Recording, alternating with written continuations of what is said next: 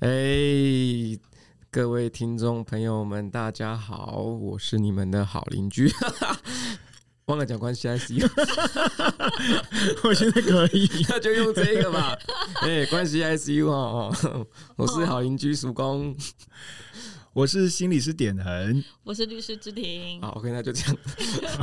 Hello，大家好，我是叔公。那我们现最近的开场会做一点小小的调整哈，就是我们三个主持人会稍微分享一下我们这一周生活发生的有趣的事。OK，那如果听众不想听的话，就自己拉到后面去，直接听故事，直接跳过。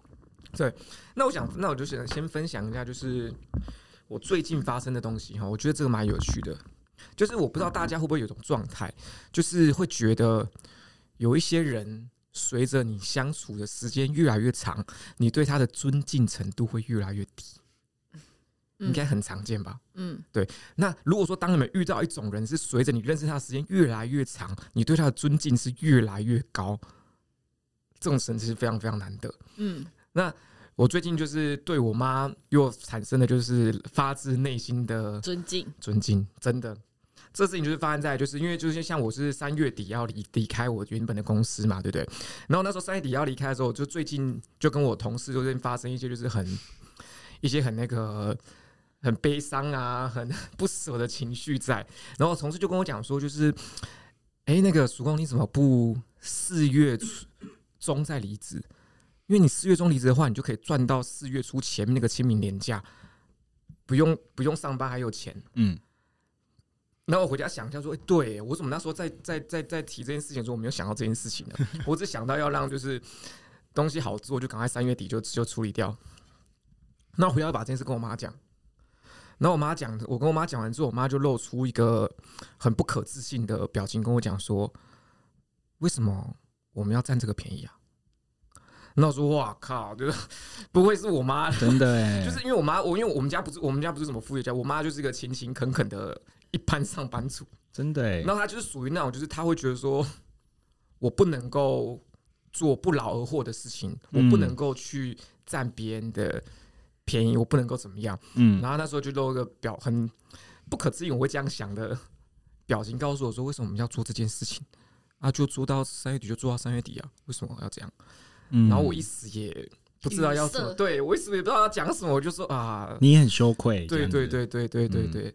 有到羞愧吗？到羞愧是好，但是就是你会 就是会尊敬前面这个，就是是是，就不愧是我妈，就是 这个骨气就非常棒，就是不管在什么样情况下，她都是以她就是她内心会有自己的道德标准、价值标准在衡量这些东西，嗯，她也不会因为旁人的言语干扰而有所变化，嗯，我觉得我妈，嗯，厉害的女人，嗯，真的。厉害的女人。对，OK，所以我这一拜呢，就是对我妈的尊敬程度，就我妈在我心目中地位又更高，她已经很高了，对，但是又更高了，就是快要淹到喉头的那一种。叔公妈妈 高度，叔公妈妈真的一直都展现着一个，呃，我觉得很很好的一个女性的楷模，还有一个母亲的楷模的那种形象。嗯、对，我觉得这个是听了以后，每次听都会觉得很很动容，然后很感人这样子。那我来分享我的。好，刚刚就另外两位伙伴迟到嘛？我没有迟到，我没有迟到，我准时。好好好，应该说我们本来约十点半呐，对，然后就有人说他要有氧啊，对，会晚一点到这样。于是呢，我我先到，那就没事嘛，我就坐在沙发上闭着眼睛。然后这个时候叔公就走进来，他就问我说：“累了吗？”我就说：“我在我在冥想。”嗯，因为。点恒之前在我家睡着的时候就说他在冥想，他在他在画虎烂，他跟我说我去冥想一下，然后躺在我家沙发上就睡着了，呼呼大睡。对，所以我刚才就跟叔公说我在冥想，但其实我没有，我只是就是在打瞌睡。那我是不是很认真的在回答你？对不对？我非常认真跟芝讨论一波冥想。对，也一时语塞。对，然后叔公跟我讨论什么是冥想，然后有没有烦恼什么的时候，我就想到我最近看到一个呃咖啡店，嗯啊，对他他写了一句话，我觉得很可爱。他说：“所有的烦恼养猫就能解决。”哦，哇哦，对，然后我，我相信，我就想到说，就是如果我工作啊、加班还是联络事情，觉得很烦的时候，然后转头看到那两只猫，我们家那两只猫，我就觉得哇，好可爱，就撸一下它们就好。对对，所以的确就是所有烦恼养猫就能解决。欸，为什么啊？为什么会这样？就看到光看到他们在那边就是嬉闹，就心情心情不，不用嬉闹，光看到他在那边睡觉，就觉得很开心啊啊！就是他们的存在好像就是一种疗愈哦。嗯，为什么呢？心理师？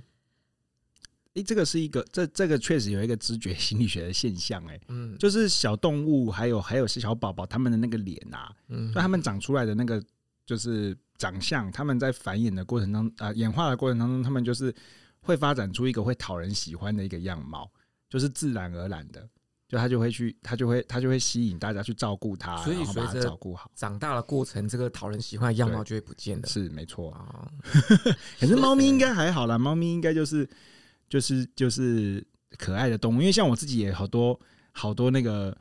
那个，其实你自己其实网络。的层面，你自己也是属于一个可爱的动物，对吧？芝芝，我没有说错吧？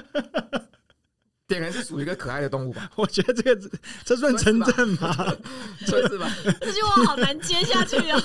应该是吧？李某所以我觉得你也算是属于可爱的动物。我如果说它是可爱的动物，但是它其实有时候蛮讨人厌的，就是。哎，猫咪有时候也很讨人厌啊，对吧？好烦哦！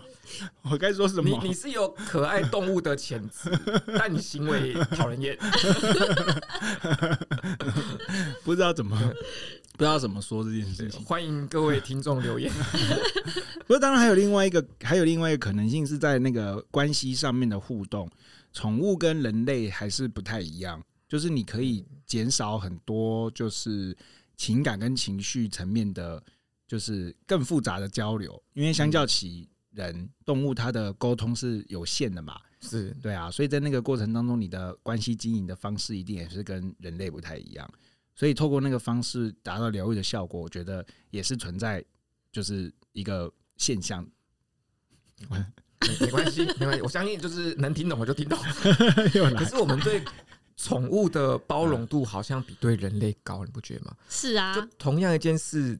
就我最近看那个，因为我太爱小红书了。就是 最近我昨天在看，就是猫咪把那个液晶电视推到地上，如果是人推就把它打死。人推它可能就就哦送真的送 ICU，不行啊，猫咪也不行。真的吗？猫咪如果猫咪如果推了我的三 C，我会生气。真的吗？我会把它抓起来。我那我那时候看到这件事情，我一第一个想法就想到，哎、欸，如果人就会人这样就会被这样打死，那。为什么呢？是不是就是因为就是我们对，因为猫它们听不懂，我们不会觉得它要懂，不会苛责它。对，它是人，我们就觉得它应该要懂。是啊，可有时候就是动物也会故意。对啊，它它很故意，它就是会把桌上的东西往地上拨啊。对，所以以前在家里，我桌上是会摆，比如说玻璃的蜡烛或是玻璃瓶什么的啊。我为了他们两只，我就。都把这些玻璃的东西收起来，因为这是有一次他们在那边跳跳跳跳跳，然后就把它打破了。如而且打破我还先确定是谁啊，不能 打错人，到底是亮亮弄破的还是猫咪弄破的？因为两个人都会互相嫁祸，是吗？人猫的之间的那个阴谋，这里面有一个关键是他们哦，所以只只不止一只猫。对，对不对？有两只猫，对，没有他的他们，还有涵盖亮亮，亮亮，对，三个三个小孩，除了我以外的其他人 都可能是肇事者。对，我的大女儿、大儿子跟小女儿。律师的职业观点就在这地方出现的，我得先确认是谁才是加害者。对啊，不然骂错人怎么办？哎呀，嗯，大公无私，没错。但是这仍然有可能判断错。就是如果是最后发现是亮亮。是亮亮打破的，我就会问他发生什么事情，为什么打破？但那天发现是牛奶打破的，哦、我就默默的把那个碎片收一收，然后把东西都就是会破的东西都收起来。哦，对啊，因为没办法跟他沟通嘛，我不没办法把他抓来说你为什么这样？对啊，有些狗狗可以哦，猫咪应该是没办法。刚刚自己的牛奶就是一只可爱的小白猫，对对。对所以他就是仗势着他可爱，我就原谅他了。还有仗势着我们以为他听不懂，但好像其实他听得懂，他只是不想理你。对，我也觉得，我也觉得，他已经只他可以感应到，就是简单的情绪或者是简单的危机的那种感受。动物还是有办法做到。对啊，而且我觉得他已经就是习惯家里的环境，对，然后也习惯我的作息，嗯、所以他都知道说我拿了什么东西代代表我要去哪里。哦、嗯，他只要看到我背着包包，他就会先去门口等我开门。啊，因为他在第一时间逃离。对啊，所以养猫还是蛮有趣的。啊，嗯。那我们的宠物心理师点 宠物心理师跟宠物智商没有啊？如果你提这个，就是讲生活琐事，这就是为我开一个绿色通道。但是你也知道我很爱讲这种事情，你不能够讲太久，拜托，你只有三十秒，对，不要讲太久，三十秒嘛。对，你是不是很后悔提议这个？对，你快点，你快点。没有，我跟你讲，因为我这是常常每天都发生很多事情。我昨天就是因为如果听众知道不想听，就往后拉。明明就很好听，就是因为我表哥昨天就来找我。嗯，然后呢，因为我表哥就是他平常都一直觉得我就是一个很搞笑的人，然后生活过得很像，他是觉得是可爱动物，他是这样想，我我觉得他应该可能是这样，可是我就觉得，我就觉得我不是啊。好，总之呢，我外形是可爱动物，但你本质是讨人厌的那一种，好难过。好，懂的听众就懂我在讲什么。OK OK，好好好，总之呢，那天我哥哥就来，然后他就到捷运站去，然后我就我就去骑车，我就骑车去载他。然后他到他到高雄的第一个任务就是陪我去臭豆腐店找我掉汁的掉就是遗失的一只耳机。哦 然后他一一下他一一搭上我车就说，为什么你的行程总是那么奇怪？就是我所以我就跑去臭豆腐店找了我一只遗遗失的 AirPods Pro 的就是单只。有找到吗？一定要强调是 AirPods Pro，耶有有找，一定要强调是 Pro 的。对对，它不是一般的耳机，Pro。因为很痛苦，我曾经一直弄丢耳机，反正后来我就找找到了，然后上面就很多就是臭。豆腐的辣椒油啊，还有一些各方面的东西。因为他先帮你放在那个就是调味罐里面帮你保存，那会会掉吧？因为不然他也没有盒子帮你装。好，总之呢，这件事情就是有有一个很巧的事情，是因为我那我那台耳机它其实真的开始有点问题，就是会刷刷给我。然后我在弄丢它的前一刻，我才下定了就是第二代的就是耳机过来这样子。对，所以我我心中就想说弄丢你一个理由买耳机，因为我我心然后我心中就默默想说弄丢了也没差。然后可是我昨天去找，没有，我后来找回来，然后我就把它清一清，然后我就因为它还堪，就是还是很好用嘛。然后送给哥哥，不是我送给爸爸。我以为我以为你刚刚那段故事的重点是在讲说，就是因为我买了一个新的耳机，那现在用不到，那我们一下开放抽奖，啊是这样吗？要抽要抽 AirPods Pro 吗？好啊，可以啊。不是抽掉到那个辣椒酱里面的那个，不是不是要抽新的那个。我们可以啊，我们可以抽新的，啊可是我们要有一些任务给大家完成嘛。我我可以设计一下啊，先不用，你慢慢用，你慢慢用。送你吧。好，总之重重点是我送了一个旧的耳机给我爸爸，然后我觉得我自己仔细回想，其实其实是蛮坏的。是，好，大概就是大概才会说你本质讨人厌。对 对，看得懂的你就看得懂。好，大概就是这样。然后昨天我就去吃了一间。哎，你现在在讲第二段故事，我们只能分享一段。别，你先让我讲完嘛。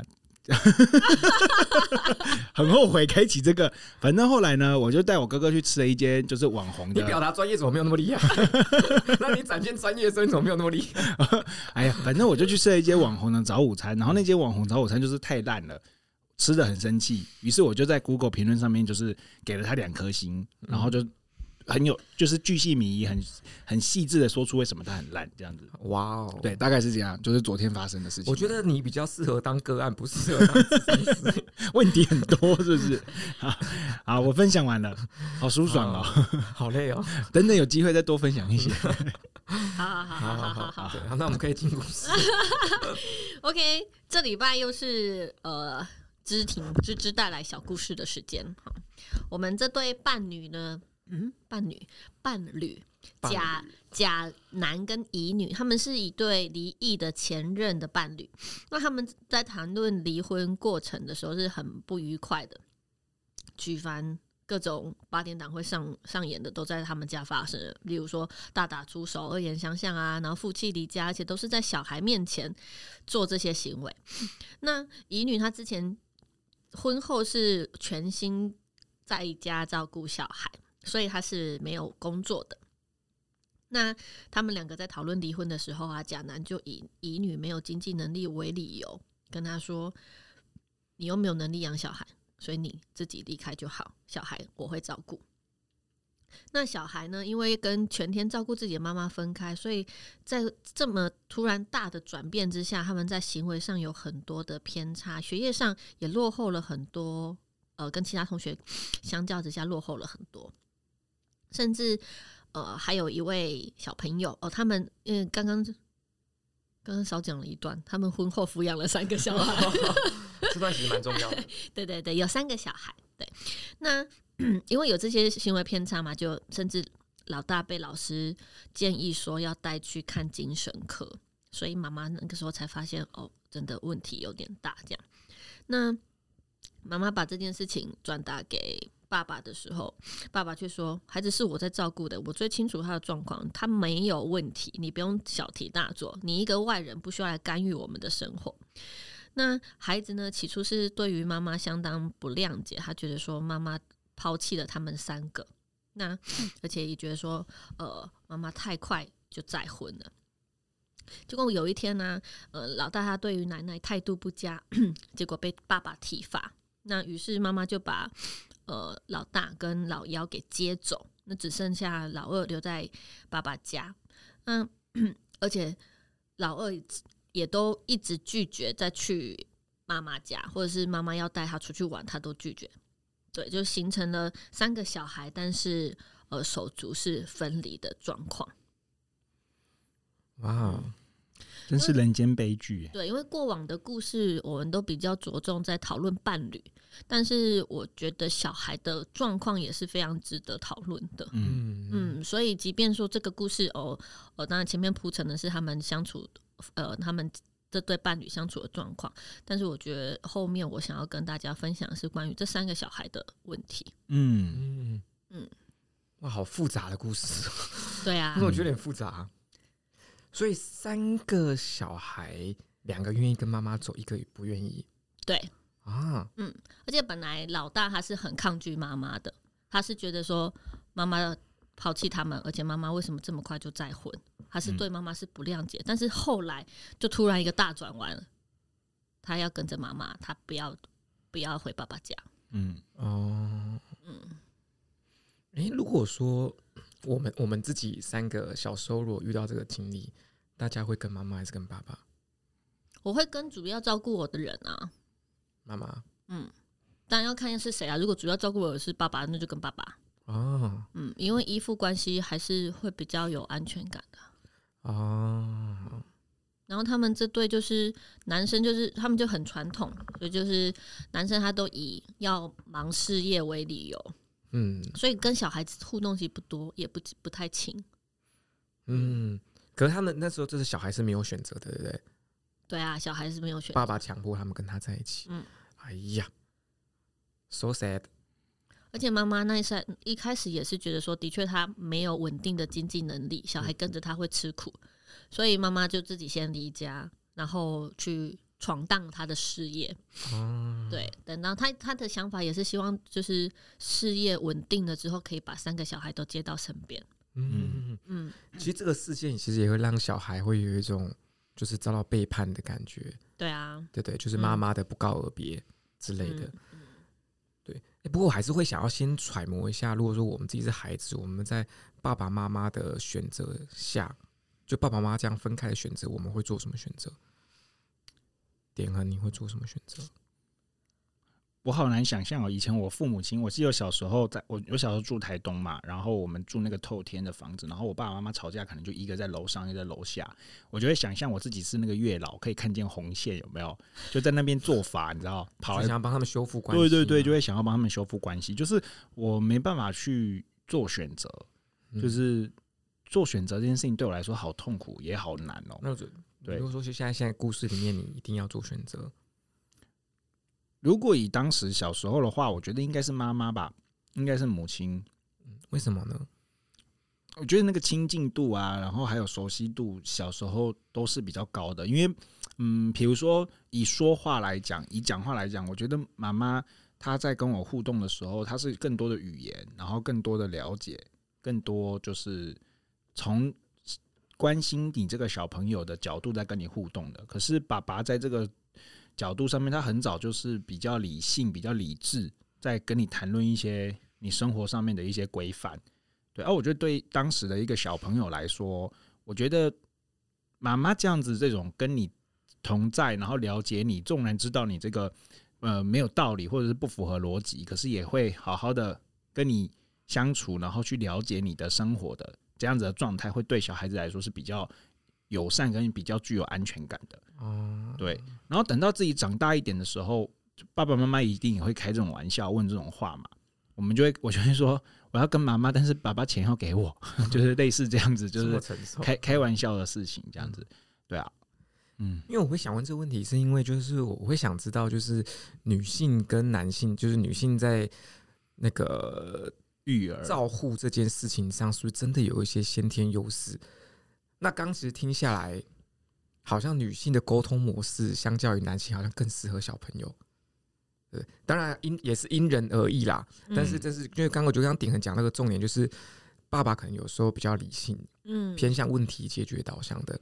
那妈妈其实会关心到你的生活的细部。嗯，对，我觉得可能也是源自于我们 传统家庭的 角色分工。嗯、是是是是是，妈妈她就是呃，对于小朋友的日常起居是比较多付出时间在关心的。嗯嗯嗯，如如果你以我自己的生命经验来说的话，我记得小时候。妈妈才会抱你亲你。以大部分的人来说，妈妈她确实比较容易提供，就是身体肢体上的接触，是亲密的互动。那这个后来也都有做研究去显示说，小朋友他如果有比较多的肢体接触，然后比较多呃，就是身体不碰触来说，对他的安全感的提升都会上上升很多。可是父亲通常不会做这件事，嗯，对，而且就是爸爸做这件事情也相对是比较粗鲁的。而且就是就是这件事情可能就比较不是这么样的舒适跟舒服，是是是，对对对。所以如果从这个角度来看的话，我觉得母亲确实是占有比较大的优势，在跟一般来说啦，在跟小朋友的相处、育儿事上，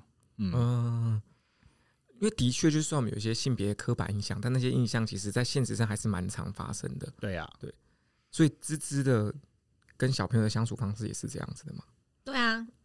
就是无微不至的关心嘛，无微不至哦，我不敢讲到无微不至，嗯，对，但是关心到他受不了，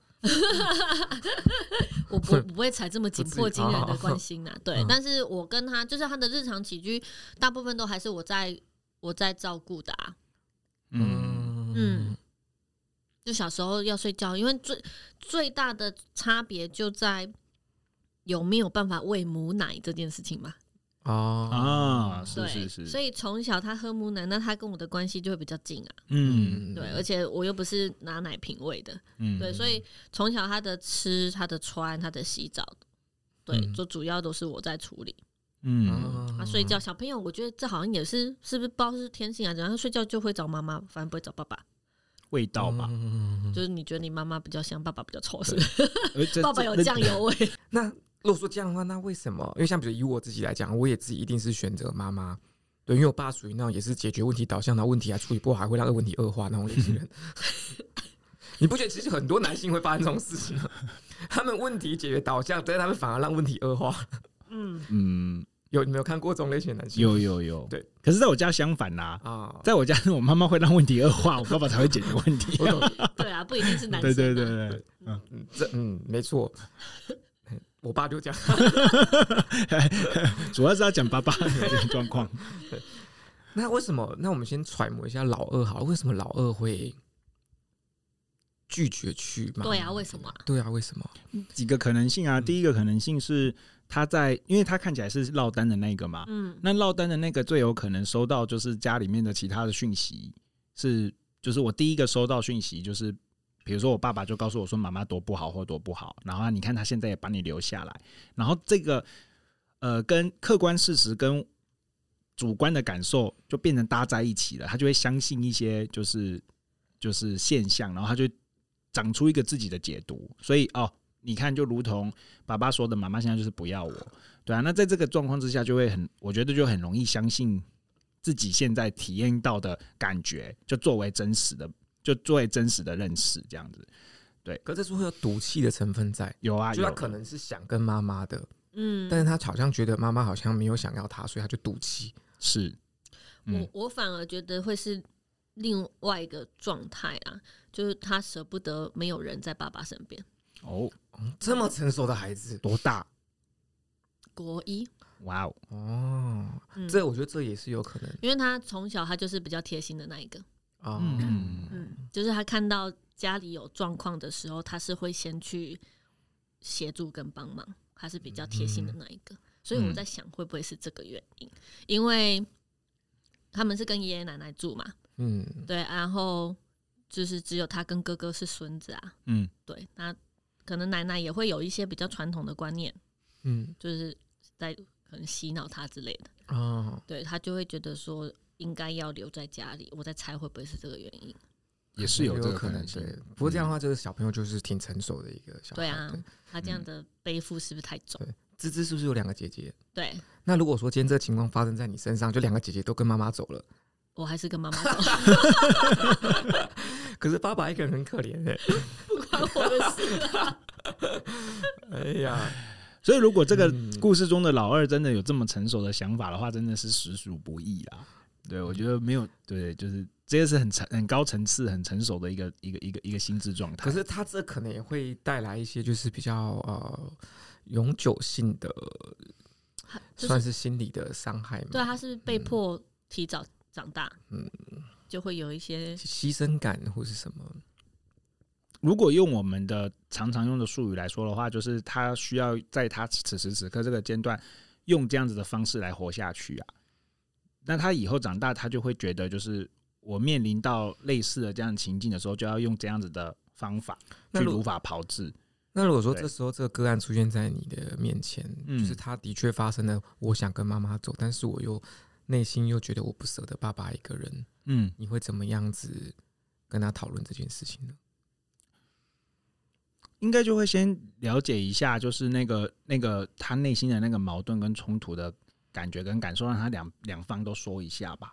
对啊，因为我们我们常常在说，就是其实这个世界上面有很多是呃。同时存在，但是却截然不同的两个事实。对，就是我爱爸爸跟爱妈妈是同时存在的啊，可是这两件事情是截然不同又相反的。那可是我们常常会陷到这个矛盾当中，就感受到很痛苦。所以有机会的话，应该是先让他把这两个感受都有机会说清楚，然后接下来再告诉他，或者说再协助他引导他去告诉呃，去去直觉一件事情，就是。不一定要选一，不一定要选边站。你并不是选了这一这一个跟爸爸，就是否定你对妈妈的爱，或者是选选妈妈就否定我对爸爸爱。因为他最容易发生的状况就是我在这个方向，然后客观事实是我选择了爸爸，好像我就不要妈妈。那这个会给他带来其他的痛苦。可是这个东西就需要带他去做一个重新的理解跟解构。嗯嗯嗯。所以他仍然是可以去跟妈妈出去，跟跟妈妈走，然后偶尔再回来看爸爸。是啊，嗯，不需要特别就是所谓的选边站，但是那个小这这样子的状态认知功能要相当高了啦，所以我觉得国小国中应该都还没有到达这个位置上。嗯嗯，在这个阶段上或在这个年龄上，我觉得最多的就是让他有机会表达这些感觉跟感受，然后。告诉他，就是这两个感觉跟就是这个矛盾的感觉跟感受都是对的，然后你就是去经验跟体验就好。然后，可是这都不就是，比如说你爱妈，你我你爱爸爸这件事情，妈妈并不会因此而生气。然后你爱妈妈这件事情，爸爸不会因此而生气。我觉得大人在这个阶段就做到这件事情就好了。可是他在故事里面，大人好像做不到这件事情。对，大人做不到这件事情。大人变成那个好像就是。是直接把我们的问题就丢给孩子。爸爸对于继父的存在是非常的介意。嗯嗯，所以他们有可能对，就是小朋友跟继父的互动，嗯，如果太好，爸爸可能也不不舒服。这就是个人问题了。是，对啊。所以我们有时候在说儿童工作，对，我们有时候说儿童工作就会变成是，有的时候父母亲还是很重要。就是不是说我把小朋友丢来，然后你就需要把小朋友修好，就是这是这个这个观念就有问题嘛？就是爸爸妈妈一定要进来，那我可能就会在里头跟爸爸妈妈讨论这个状态。那爸爸妈妈一定也会遇到他的困境跟困难。那我在这份工作上面就还需要跟爸爸妈妈处理他们在这个情感上面跟情绪上面的困境。这样，所以应该会很多的案例是会发现，就是源头是爸爸妈妈的状况就很糟了，是。然后影响到小朋友，应该源头会是这样子，是的，很多都会是爸爸妈妈或者是爸爸带小朋友来，然后就说他他现在有问题，然后呃呃就是没办法好好的上学，然后你进进去一问之下的时候，小朋友就会告诉你说，就是爸爸事实上对妈妈有很多的攻击，或者是说，在这个环境之下，爸爸呃，他觉得他他没有办法跟爸爸相处，可是从爸爸的嘴巴里面就会是没有，他要什么我都给他，然后他他他想干嘛我通通都让他做，嗯，对，那这个时候就需要有一个让他们双方在智商室里面有机会对峙的时间，但是这个东西又需要慢慢的培养。因为你看到他们在平常生活当中有那么多的时间，他们可以就这样子好好的讲这些，在讲这件事情，但是他们是说不出来的。嗯，那你进到智商室里头，就硬要把他们抓进来里面做这件事情，也是有难度。对啊，前任伴侣去做智商这件事情是常见的吗？前任伴侣什么意思？你说跟前任伴侣去做智商？对啊，就是因为他现在对啊，他现在有状况了嘛，所以哦，不会不会。这种这很，他们就要个别了，他就要呃，我刚刚说的情况是，比如说小孩跟爸爸，然后爸爸带着小带着小朋友来，那我需要跟爸爸工作，那我跟爸爸工作就可能会讲那一段，就是呃，就是小朋友在这个感觉上面，他同时存在对妈妈的爱跟对你的爱这件事情是正常的，对。那我知道你在收到这件讯息的时候，你好难去告诉孩子说你爱妈妈也没关系，但是你得做这件事，嗯，就是你得让你的孩子有机会做这件事。对，就是他需要去工，就是你需要在跟父亲上面有这个工作。其实我我我会觉得说，就是感觉，就是不管是亲子之间或是夫妻之间，其实承认自己错误这件事情是非常非常重要的。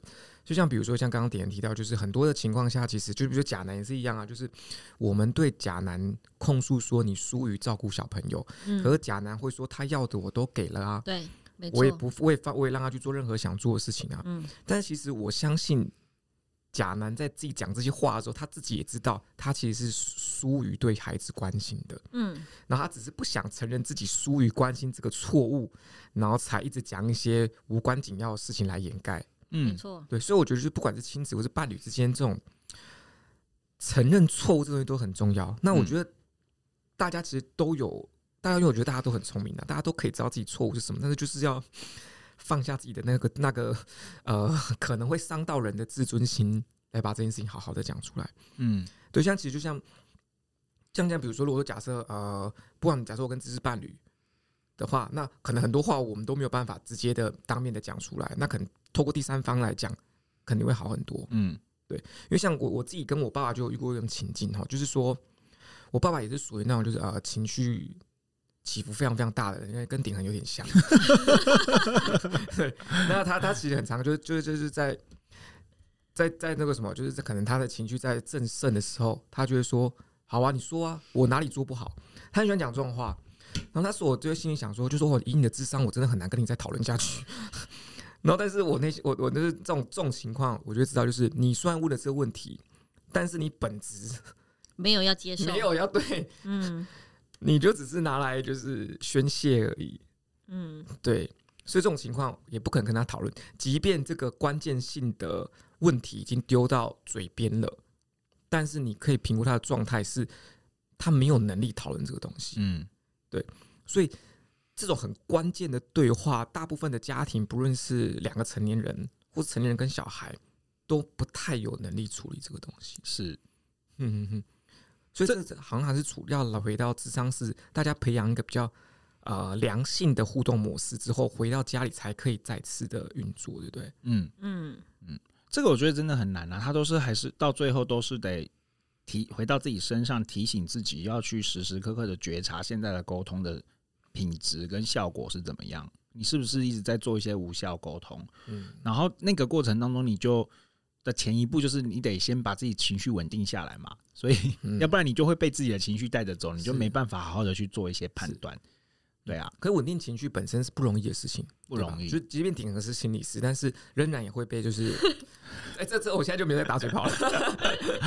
就是就即便是心理师，都会要时刻观察自己的情绪是不是控制自己的。现在对，是我很喜欢那个后来就是现在台湾就是在做。很多人在做本土心理学的研究，其实他们说华人的心理学叫做修养心理学，就是他一直在讲强调的是，不管是哪一个呃，就是儒释道嘛，我们说儒家、呃佛家我们知道，对对对，然后他就是在讲说，就是你还是都是得往内修，往内求，嗯那你先把这件事情做到之后，你才有办法去处理其他的关系。嗯哼，对啊，所以呃，如果朝向这个方向来看，现在心理智商在做什么，我们才会一直在说。进到智商室里面协助你自我觉察，协助你看见这些你自己的问题。那你回到你的生活上面的时候，你才知道说：“哇靠，其实是因为我一直拉不下脸来，是我才会造成这个问题。”是对啊，所以心理智商刚开始可能你会觉得讨讨拍，可是后来你就会一直有一种感觉，就是哎、欸，我好像做错蛮多事的。对，对，我这有这种状态。对，对，孜孜有在亲子互动的过程中发现自己做错事吗？哎、欸，我先我再另外问你，就是芝芝是个会在女儿面前承认自己错误的人吗？一开始是不会，开始不会，嗯哼嗯，但他渐渐长大的时候，发现他越来越聪明了，他会发现，就是我知道说要教他勇于承认错误这件事情，所以我必须要示范给他看，嗯嗯的那个时候，呃，如果我做错事情，我会跟他道歉。哦，对，但有有些时候有有没有例子？有没有最近的例子？有些时候我觉得我反而过就是太过了。比如说，他有一天早上跟我说：“妈妈没有袜子了。”我说：“对不起，我忘了洗袜子。”那你有说：“不然你先穿我的吧。”哎，对对对，我叫他穿我的，真的假的？他脚跟我差不多大了，哇哇，真的长大了。我觉得亮亮以后一定会很高。是啊，毕竟他爸蛮高的。对哦，嗯。所以这就是，你也算高的，其实我哪有，我才一五八哎，你真的吗？你怎么人这么好？比例好，比例对对对对对对，肯定瘦吧？对对对。所以这是平一些日常生活的时候，我就其实蛮常把呃，请、谢谢、对不起挂在嘴边呐。对，所以好生疏哦。好了没有？但是这个要哎，这很重要，的确要身教。对啊，哎，这是你这怎么学来的？我觉得这很棒哎。怎么学？认真说，认真说这是好的，这不是基本常识吗？你刚刚自己才不会，你刚刚才说，我这是在学会请谢谢对不起之后，你后面会觉得说，哎，这个东西其实会有一点点的生疏，你才会回去看这一层关系是不是有必要这个东西出现。但在此之前，还是要先学会这个东西。对啊，他从小婴儿的时候，我就都这样对他了，就是我。当初的时候也都是这样对他爸爸，就他还是婴儿的时候，我跟他爸讲话就是这样。可是跟爸爸是不是就真的是生疏了？跟他爸爸，跟他爸爸可能是真的生疏啊。就是请你帮我做那个好不好？就例如说，我会说，请把你吃完饭的碗拿过来。对，就是会会这样。但所以我就觉得，是不是太常跟他说对不起，以至于他。可能很习惯这件事情啊，对，就要叫你道歉。他有时候道歉，还 骂你道歉。因为有时候我跟他说对不起的时候，他还会跟我说没关系。比如说我说袜子没洗，他说没关系，我原谅你。对，就是就是这这些。但是如果说，呃，欸、其实这时候是不是要再多个机会教育，就是。袜子未洗，对不起。他说没关系。他说妈妈现在跟你说，就其实洗袜子不是妈妈的责任哦。我们现在就是啊，你既然知道这件事情，我们要培养个就是新的分工方式。有有有，我有在酝酿这种事，这这件事情。嗯，对。但是如果要说真的是做错事情的，好像最近好像没发生啊。对。但我我有记得我有。真的是做错事情跟他道歉，不过具体是什么事情我忘记了。了。嗯，那那时候你是怎么道歉的呢？拍谁了？呃，就是 就是太随便了，就是可能是误会他了之后，然后我再去去查证、去去推敲，哦、发现我为我误会他了。嗯、对，所以我就回去跟他说：“不好意思，妈妈刚刚没有把事情搞清楚，我就先对你怎样怎样怎样，所以妈妈这件事情做错。”哦，因为我觉得这很棒。有给他一个温暖的拥抱吗？我忘记了，应该有吧，因为我们三不五时在抱在一起啊。哦，对。哎，可是这个道歉是蛮好的吧？嗯嗯，就是如果真的就是点，大家应该知道点的是道歉大师这件事情。对，道歉专业的。哎，不过这件事情，对，道歉专业户。这个事情就是真的是就是我个人议题很爱道歉，但是我也想跟大家分享，就是假就是我也现在也在学这件事，特别或者是说你在心理咨商的时候，其实这个也很重要，因为有的时候，因为因为其实我们并不鼓励我们跟我们的来谈者随便跟他道歉，因为这个是会有状况会有问题的，所以通常我们一些事情的时候，我们还是要判断一下，就是到底有我有没有错，然后接下来我可能会说我听到了。呃，我啊，我知道，我呃，你听，呃，我听到这件事情，你在表达你的愤怒，或者是就是客观的去告诉对方说，我知道现在你的状况是什么，但是这不意味着是，呃，我我为这件事情就是抱歉，或者是我为我这件事情觉得我是做错的，所以我觉得这个这个这个是我后来在练习的地方。那我觉得这是很奇怪，就是在咨商室里头我可以做到这件事情，可是我回到我自己的生活上是没办法。我回到生活上面真的是把对不起挂在嘴边呢，就是到处就是一直道歉，一直道歉这样子，有一个模式吧。嗯嗯，对啊，那个习惯，我也很常说不好意思，不好意思。哦，不过这个跟智商是里头还是有差啦，因为我们说你在那个智商的过程当中，你随便的道歉，其实会影响你们的关系的。嗯，对啊，你会觉得说，啊，那你一直做错事情，那你到你我到底为什么要来跟你做智商这件事？对啊，就是更像是一个。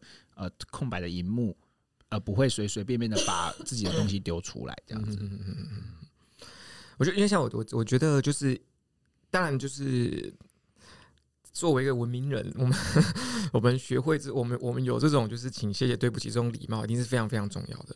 但是这种礼貌某个层面也会阻碍关系的发展。是，对对对，所以我觉得，但这中间的尺度就要就要就要拿捏。我是同意刚刚点很说，就是不是什么事都要。都要道歉的，对。那但是我我我觉得刚刚这次那个道歉方式非常非常好的，就是我不是只讲对不起就带过了，我会告诉你说我就是我现在的状况是怎么样，那我做错地方是什么？嗯，对。那我针对事情这件事情道歉。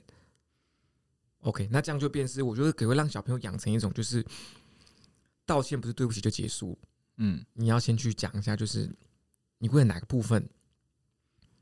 道歉这件事情，我觉得这很重要。就是，就是讲像情侣吵架，最常说说你到底知道你错在哪里？嗯，对，我觉得这个是很重要的。对啊，像有时候我生气，然后我就会把亮亮叫过来说，我会问他知不知道我气什么？嗯，对。然后我这句话好讨厌哦，这句话在伴侣当中超级讨厌的。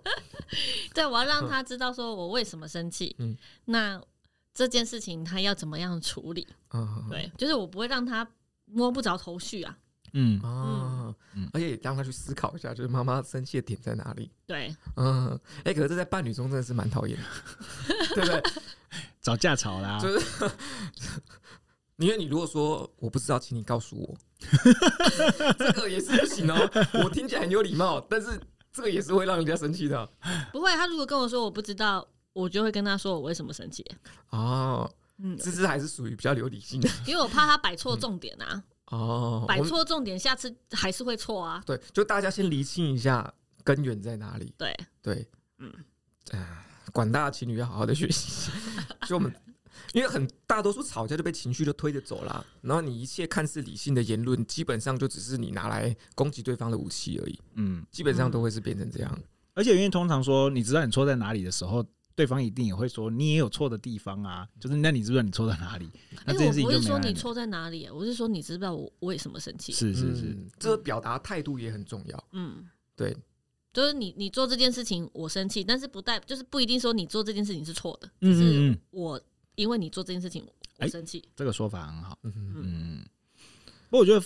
回到故事之中来说的话，我觉得就像是在小朋友里面的状态。我觉得相较起我们去猜测，就是就是老二发生什么事情，其实真的也可以让他说说他到底怎么想的，就是也不用急着就是说你现在做的这个行为就是怎么样啊？你你呃，你这样做是对的，或这样做是错的。我觉得有一个比较可怕是，他爸爸拒绝承认小孩有状况。嗯，老大吗？还是老二？就是反正小孩三个，他都觉得我小孩都是我在顾的啊。嗯，平常都是我在跟他相处的啊。你你有就是偶尔才看他一下而已。你怎么知道他在想什么？对，而且这其实就是这个甲，他其实也在间接的不想承认自己的问题啊。嗯，对不对？就是我承认了，我如果今天承认了小朋友有问题，那我就间接承认我有问题，没有顾好他。对，所以他就出于这种就是可能比较无谓的自尊心。然后很有可能就因此耽误了，就是可能调整的最好的时间点。我觉得如果是这样的话，我们就还是回到怎么协助小孩吧。我觉得如果小孩在你手上，刚好你也遇到他，我觉得你可以用刚刚那样子的方式，用一个比较。可是这种状况被困在他的监护人身上呢？呃，他不把小朋友带来，你也没办法去做顾小孩啊。哦，我听懂。他不是出这个权利，你没有办法顾小孩啊。那真的没办法，那只能那我我那时候连范医师连那个资讯都丢给他了，叫他可以去挂号，他也没有去啊。你说带小朋友去吗？这件事情就是真的是蛮麻烦的。对啊，这种自尊心问题要怎么让对方就是知道这种状况？没办法，他就已经他就已经长这样了，他就不会来找你了。所以我就是爱莫能助。哦，而且我觉得有承认我自己的缺陷。我觉得有可能就是同样一句话，他前期讲跟其他人讲，比如说他妈妈讲，或者是还有其他朋友讲，效果就会不一样。对，嗯，真的，真的，真的，我爸也常发生这样的事情。我我妈上次也是啊，就是过年的时候，然后我们聚在一起嘛，然后我妈就在讨论说，她那时候超有趣的，她说她要把她的权状那些都交给我姐夫保管，嗯，对，然后他要跟我姐夫说他财财产要怎么分配，然后我姐夫就说不行不行，这个应该是要跟我们三个女儿讨论，嗯，对，然后我就坐在那边划手机哦，然后我妈就说啊，这个我要找谁讨论？嗯，就我 我这个做一个律师，你那我姐夫就说，这里有律师，你可以问他遗产的问题。我是假的，是不是？这真的很奇怪哈。我们对于自己熟悉的人，就会有出现这个状况。你们会吗？两位会吗？两位会有这种这种状况吗？会啊，会。这个是很典型的，就是如果你。一样嘛，就是从心理学的角度，就是那个是双重关系所影响的一个、嗯、一个结果啊，对啊，你的关系掺入在里头的时候，你会对很多事情的，就是判断是会有落差的，嗯、你可能会带有自己原本的既定印象放在这个人身上，嗯，对啊，这就会回到主公刚才讲，就是跟他相处越久，你越。不会尊重他，对，你对他的尊敬越来越低。对，就那他，你对他的尊敬越来越低，他讲出来的话你就不太相信，可信度就越来越低。对对对，所以即便那句话是同样一句话，但其他人讲就比他有用。对，即便他可能是什么专家。对，嗯，而且是熟人间也会很常会有一种竞争的关系。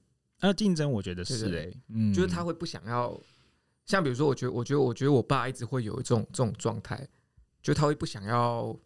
问我们问题，或是不想要跟我们家人有这种，就是他会觉得说他在这个地方是给我们东西的，或者他想要成为那给我们东西的人。叔公爸爸怎么越听越讨人厌呢？怎么会这样？欸、他真的蛮讨人厌的。我不否认这件事。不过就啊，就是大家都会有自己的问题，真的、嗯、是。呃，我我我想再补充一下啦，因为刚刚那小朋友那个没有讲完，就是假设你真的有幸遇到这个小孩，就是、嗯、就是。或者是他爸爸，就是我，我没有问题，小孩才有问题，把小孩送过来。为什么遇到这种事情是有幸呢？不是啊，因为刚刚的设定是我遇不见这个小孩啊，嗯哼哼，就是你们刚刚的说法是我遇不到这个小孩，我帮不了他嘛。嗯、可是因为如果在这个状况之下的话，我觉得他就是如果我大人做不通，那你就是来帮小孩了。那我觉得帮小孩也是一样，你又从一个比较呃中性的角度或立场下去，可能跟他讨论说，爸爸认为你你有状况，那你怎么看这件事？对，然后爸爸觉得他自己的呃，把这个家里面的呃事情通通都有做做处理好。那从你的角度，你看他爸爸做了些什么？好，就是一样。我们在问这件事情的时候，我们也不用急着去帮他，就是下一个判断。就是我也说，爸爸那么烂。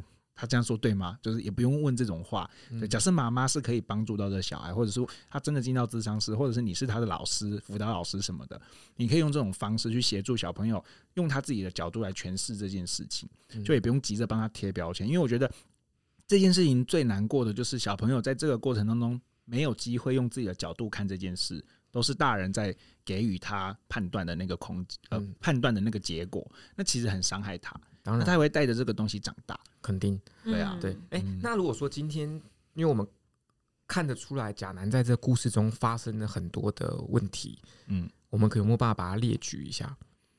你说贾南的问题，贾南的状况，像比如贾南状况，他第一点一定就是他一开始对妻子是贬低的嘛，嗯，对，他认为妻子没有经济能力。对吧？甲男认为乙女是没有经济能力的，嗯，所以他对妻子的有没有能力照顾他小朋友是存疑，对对，甚至他是看不起他的妻子的。嗯，如果乙在讨论离婚的时候，嗯、的确是这样。对，那这好像其实是蛮常发生的状况，嗯，蛮常发生的。可是这种这种状况的话，其实也会有很多因素，比如说妻子在就是乙女在结婚前，他一定有自己的生活，可在婚后他决决选择另外一种就是分工的方式来进行他的生活，嗯，所以他不不见得是他真的不行或者什么，对。对，这其实也很常发生的状况哈。那这大概是假男发生的第一第一个状况，就是他忽略了客观的东西，然后带着情绪去贬低跟他合作经营关系的另外一半，嗯，那个那第二个问题就会是他对于。孩子的疏于照顾，嗯，是吧？对，就是疏于照顾。那好像这东，然后最后最后问题就是，我看一下哦，哎，好像就严格来说，好像就只有这两个状况而已，对不对？严格来说，假男就只有这两个状况。他其实蛮多状况，但如果以刚才的故事，就只有这两个，对对。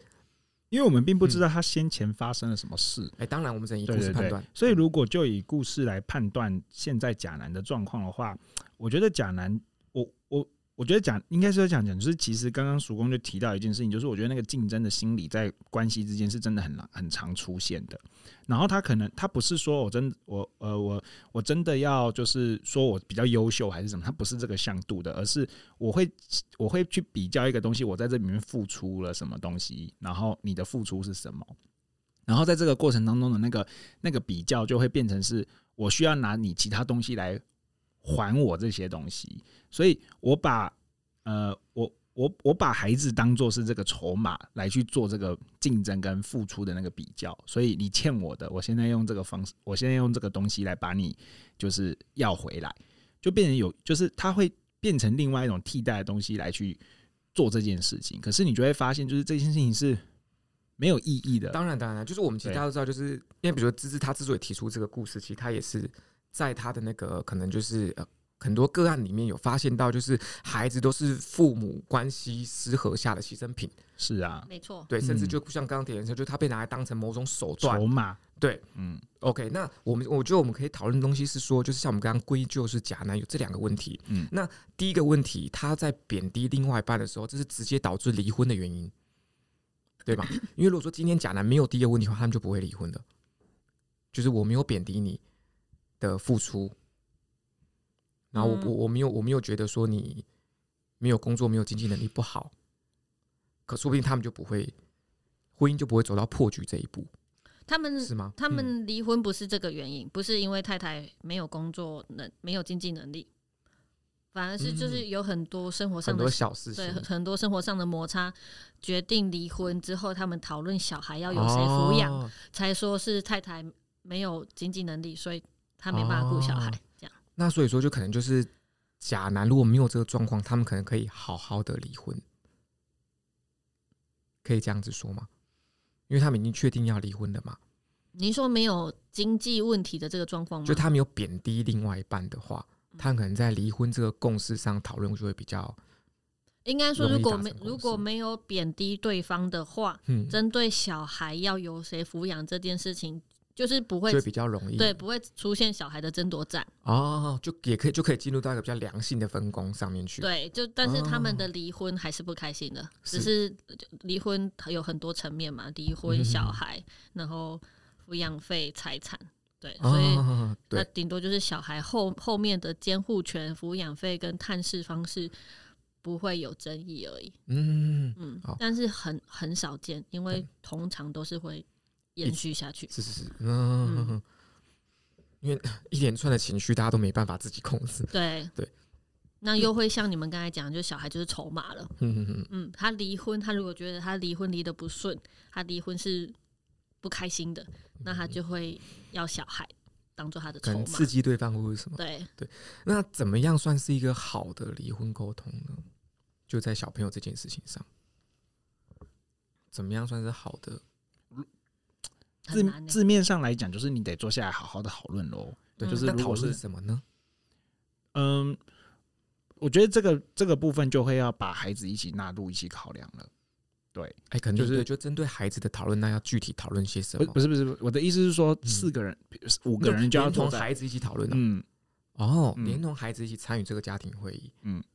如果是我的话，我会这么做。我会邀请小朋友进来，然后让小朋友，就像我刚刚前面描述的，我会让他们有机会，就是呃，以一个公正客观自己的角度来看这件事情。那当然有一个第三方介入在里头，我觉得那才是比较适当的一个状况。就是你有，你可以让你的父母，你可以让爸爸妈妈有机会听到小朋友真实的状况，你不会是分开来讲的。但是小朋友在他没有这么成熟之前，他有非常多的话，你是要花很多心力去重新判断的。因为有些东西，我才想有需要把小朋友纳进来一起开家庭会议。嗯。我觉得是在针对服呃监护权要给谁这件事情，是大人决定就好。嗯，对。但是决定完之后。要两个一起跟小朋友说为什么他们做了这个决定。嗯，对。但我不建议让小朋友去选他要跟谁。嗯，对。那但是在食物上的很多状况会是大人是以他的立场来决定小孩要跟谁，而不是以小孩的立场。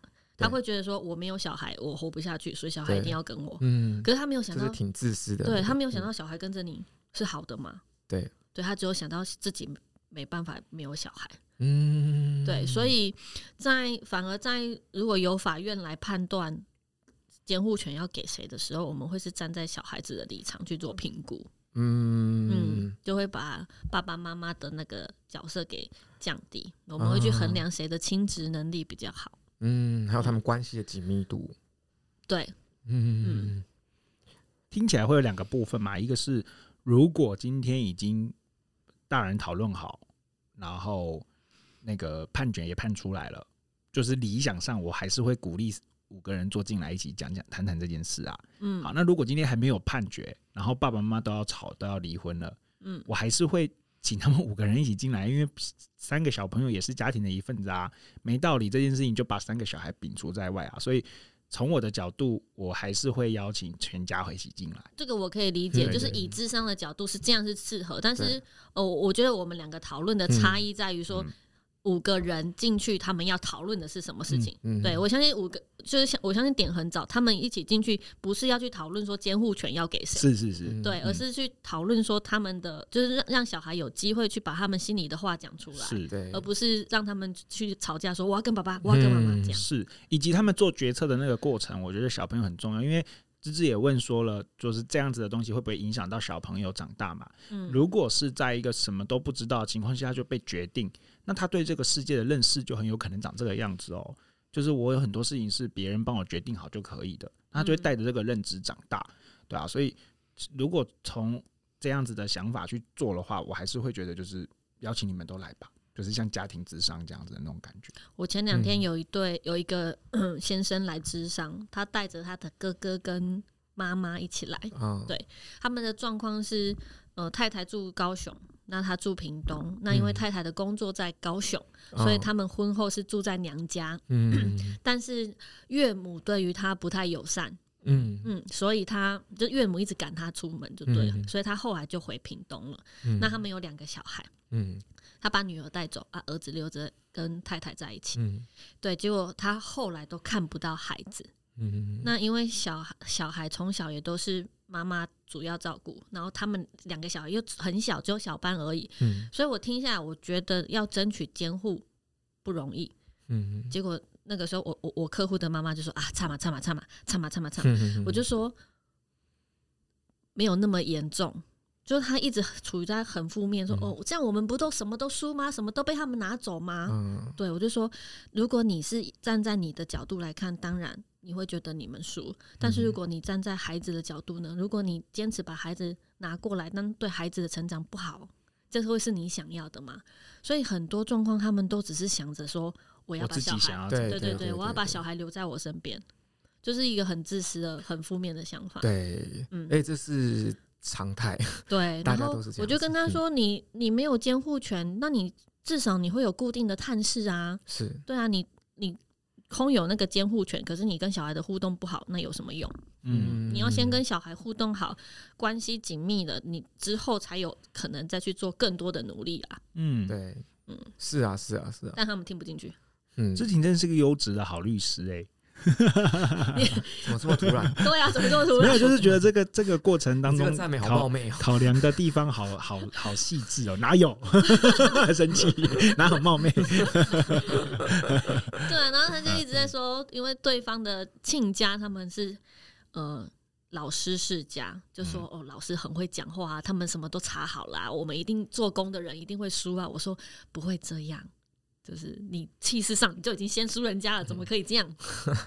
嗯、对，嗯，就这，所以我觉得在这条路还是漫长的路啦，要去教导大家说怎么样才是最适合小孩这这个过程，传统的观念还是还是需要一些时间去做调整。嗯。嗯，甚至有可能，我觉得调整不来，因为我觉得这东西，呃，因为要大家去随时切换到对方立场，为对方想，这本身是有难度的。那再来就是，很多成年人对于自己情绪的控制，说实在的，控制力是非常非常低的。那这两个关系，这两个原因，又让他们没有办法做出正确的选择。嗯。但其实我刚刚不知道，我刚我刚听完之后，我会有一个，我会觉得，因为毕竟我我我们希望讨论的是，因为我们已经很明确看出假男跟乙女他们发生的这个沟通状况是完全是不好的，嗯，那所以，我我们会想要推敲出一个怎么样算是比较理想的方式，可以依循让大家来做这个子女监护的讨论。对，那所以像我刚刚听完大家的想法，说我其实会想说，就是我觉得首先双方的。就是夫妻两两人就要先有共识，就他们可能得要先把自己沉淀下来，然后他们可能开的第一次会议得要完全由小朋友的角度出发，而不是由自己的角度出发。嗯，就是这个会议的目标得要非常非常明确，然后在这会议进行之前，大家得先沉淀好，沉淀好之后，OK，好，我们进入会议。那会议之后，我们这边只能谈怎么样对小孩好，为什么好。那大家有个定论之后。其实我后面也是同意点恒说的，家庭会把小孩纳入，但我把小孩纳入，我其实我我没有想要让小孩发发表意见，因为我觉得我对小朋友年这个年纪的判断能力是有点怀疑的，因为我觉得成年人对自己的判断跟情绪掌控都不好了，更何况是小朋友，我还会有一有这种偏见在我的心中，所以我会觉得就是夫妻可能要在这个过程，这个家庭会的过程中，主要目的是要。告知，同时要展现一个这个选择，我们两个都是有共识的。那我们希望大家都好。然后你在这个过程中，你不会需要经受情感的拉扯，你没有要选边站，也没有说我们大家不爱你。我们大家在想讨论怎么样把这个可能已经有点点那个分散的家庭，怎么样继续往前走而已。我觉得就变成是夫妻要演一场戏给小朋友看，让大家知道他们的凝聚力是好的。那小朋友在这过程中不会套太挣扎，很难哦。我而且我知道很难，所以我刚刚讲一个理想嘛。嗯、我刚刚讲理想，因为因为我说很难，应该从第一步大家要沉淀自己就很难了。对，更何况要以小朋友立场沟通，嗯，这都很难啊。尤其是他们的情绪是从离婚那边延续过来的，就更难。对、嗯，对，所以我我都会先请他们 认清事实，不要。不要做太多的，不要为了无谓的抵抗，不要为了想赢，因为离婚诉讼这件事情是啊，没有赢家，是是是，对，你再再怎么样诉讼再怎么打，你还是输，嗯嗯，对，所以应该想的是说，认清事实，你争取监护，但是你真的有办法顾好小孩吗？你有办法小孩跟工作兼顾吗？如果你只是呃。把小孩争取过来了，但是还是要让你的爸爸妈妈等于隔代教养。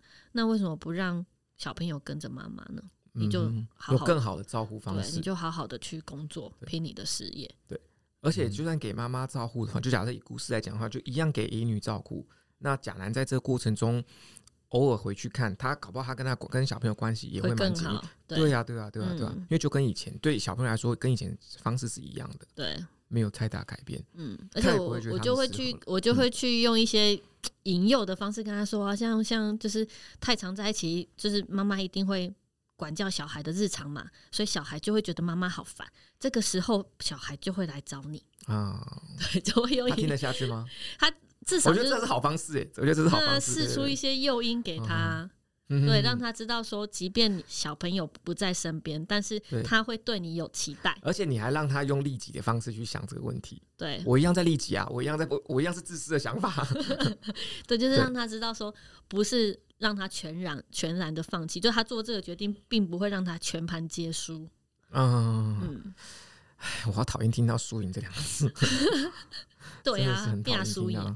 对呀、啊。哎、嗯，典衡呢？心理师怎么看？理想上啊，刚刚说的那个状态当然都是很好嘛，就是大家都坐下来谈嘛，对。然后呃，不过我觉得就是不管是芝芝或我，假设今天是单方面来，我觉得我们就是帮助前眼前这个人吧。哦，就是比如说刚刚以刚刚芝芝额外提的那个案例里面，我就听到就是一开始的时候，老公就被赶出去了嘛，所以他就一直没有办法嘛。但是这里面。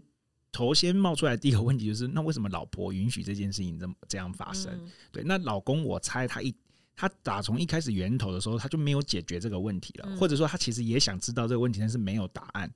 那如果要这样子谈这件事的话，我可能就会先跟他谈谈，就是也许我们要先放过自己，就是我们不要再去追求老婆到底发生什么事，为什么要这么做了。就是这这就是这一段来说，我觉得就会好，就是会会容易一点点，相较起。你还衍生出后面那么多的问题来说的话，我可能就会先讨论这件事，对啊。所以如果今天来找我的是呃乙女，那我可能也会就是放就是放下，就是我们去猜测甲怎么想的，我们就把我自己做好就好。嗯，假设假设是怎样子的情况的话，不然我觉得一直要改变一个不不在我们眼前，然后我没有办法跟他互动的人，我觉得那个是难度太高了。嗯、啊，那我觉得另外还有就是，我觉得听到一件事情，就是我觉得，嗯，爸爸妈妈都一直用自己想要的方式去对小朋友，我觉得那个是很差劲、很糟糕的啦。你还是得去听小朋友想要什么。我一直觉得还是得从小朋友的角度来知道他发生了什么事，纵然他可能表达不清楚。我的想法是这样。嗯嗯，好。那如果说回到小朋友身上的话，那老大他现在在这过程中有一些明显的行为偏差，嗯，对，那又出现就是怕外人无法干预的状况，那这种情况，点和应该有遇过这样类型的个案。很多啊，嗯、这是真是发生在现在社会的，就是各个角落的，就是惨剧，哎，嗯，就是好好辛苦哦，就是呃，我觉得运气好一点的小朋友，他确实可以在他的。学习过程当中，不管是同才，或者是某一个老师，或者是说不是父母亲的角色上面，找到就是说他呃可以重新认识这个世界。可是大部分都不太行，大部分都还是会进到那种就是我的爸爸妈妈就是长这个样子，然后我就是我就是我就是没有被理解，我就是没有被听懂的那一个，然后就会带着这个东西长大，然后就好难。好难去说服自己，就是我自己可以，对啊，所以，哎，这个小朋友真的是辛苦。嗯嗯嗯嗯。我这边想送大家一句话，嗯，我在法院看到的，嗯，就处理这样的状态的时候，我们应该是要释手连弹，释是释放的释，把你的手放开。然后联是联联合的联，四手联弹。我们把手放开，然后一起坐下来，好好的谈。嗯，对，然后一起爱孩子，四手联弹，一起爱孩子。嗯，很像，很就是公部门的 slogan 都会是这种类型的。不过当然寓意是非常好的，对对对对对，好难哦。对啊，我觉得他们真的是，不要说他们了，我觉得就算自己如果发生在我自己身上，我觉得那个难度也非常高吧。嗯哼，对啊，你要去把把他们两个如果同时坐在这里面，我觉得却也很难。嗯，你一定都会有很多的争执跟很多的各自的盘算在那个里头。嗯，因为我我会觉得说，这些东西其实就是因为其实大家犯的很多就关于人性上面的问题，其实我们大家也都会有，不论我们是什么样的。角色啦，就即便我们是在专业人士遇到人性上的问题，我们都会有自己可能遭遇的困难。嗯，对啊，那就我我现在就像就是我们不要高估自己的情绪控制能力，也不要高估自己那个对对于对于自己人人性的判断。所以很多事情去听一些那个比较客观第三人的建议是很重要的。那事实接受别人建议也是很重要的。嗯，对。OK，那如果最后最后的问题是那个哈，那个，因为他们三人的话是就是彼此手足就分开了，那这样子有可能手足分开有可能会造成什么心理的影响吗？嗯嗯，我们常常在说手足，它的影响就是长大之后就是对同辈的影响。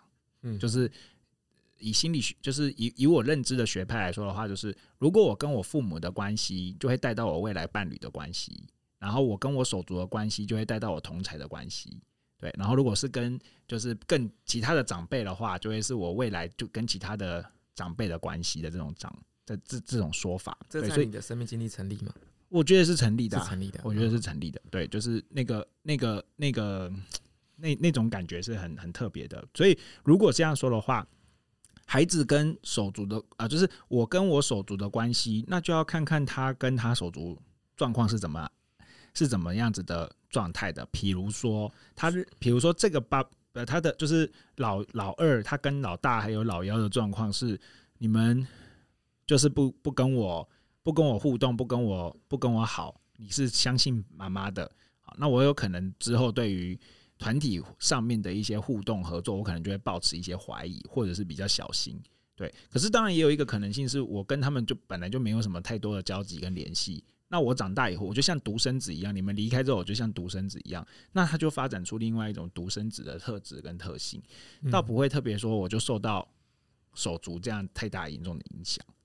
嗯，我 在这个过程当中，我常常看到他妈妈脸书的分享，然后就会带着两那大的跟小的嘛，一起去哪里玩啊，然后还会 take 就是名字这样。嗯，那一被 take 小朋友，老二就会看到啊。老二有暗赞吗？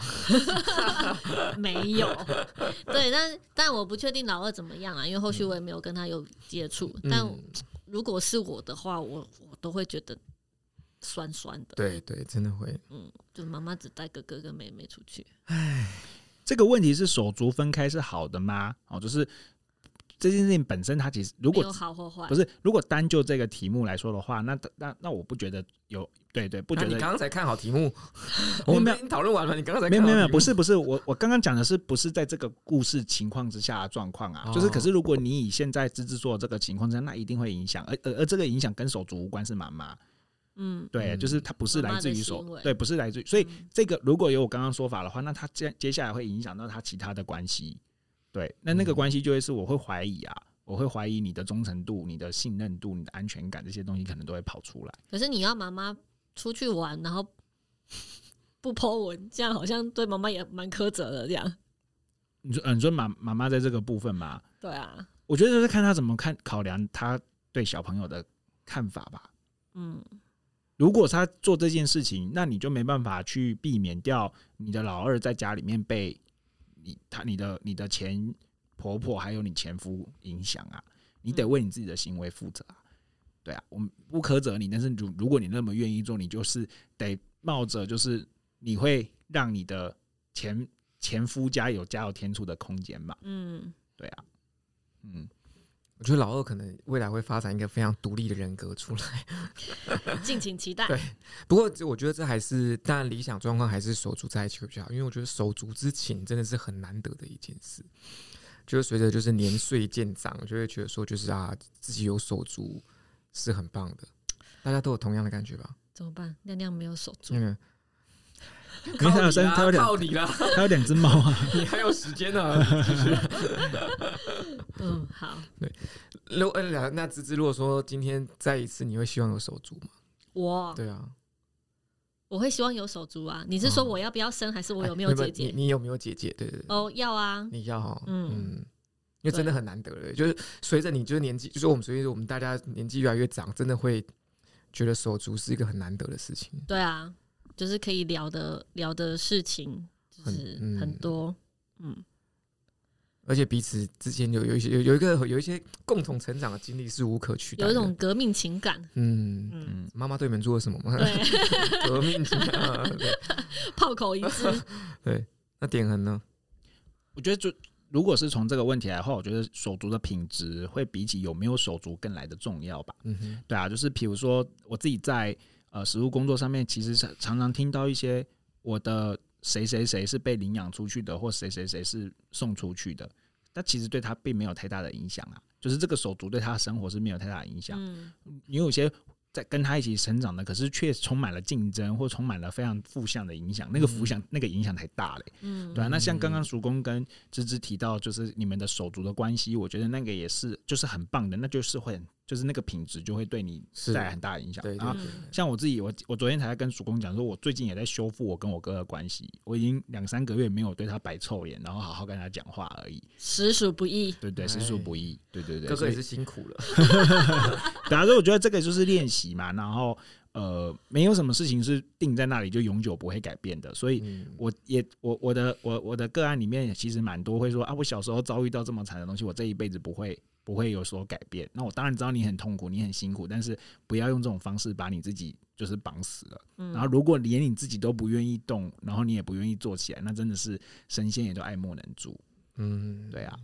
连无神仙都救不了了，无神仙，对对对，对呀、啊，哎，不过还是就是期许大家好好的把自己的各种关系都要处理好，然后啊、呃，自己的情绪啊，各方面都要调整到一个比较好的状态，我们才能够去经营各种的关系，也才能体验生活的快乐啦。是，没错。希望这三个小孩都安好，真的，嗯，不要受爸爸妈妈那么大的影响。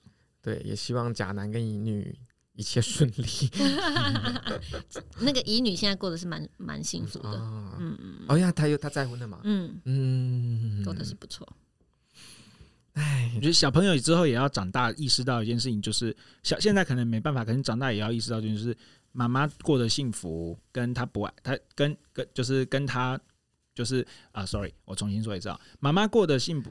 我就留前面那段，就是妈妈过得幸福，常常会被认定为是因为你把我丢掉，所以你才过得幸福。就是这个连接应该要把它切除掉，就是这是无关的。就是妈妈同时应该也会希望你好，并不会因为他过得幸福就希望你不好。啊，我觉得这个东西很常在我的来谈者里面会有一个错误的这样子的认知，那就又回到我前面说的，有两个截然不同但是却相反的事实是同时存在的，你得。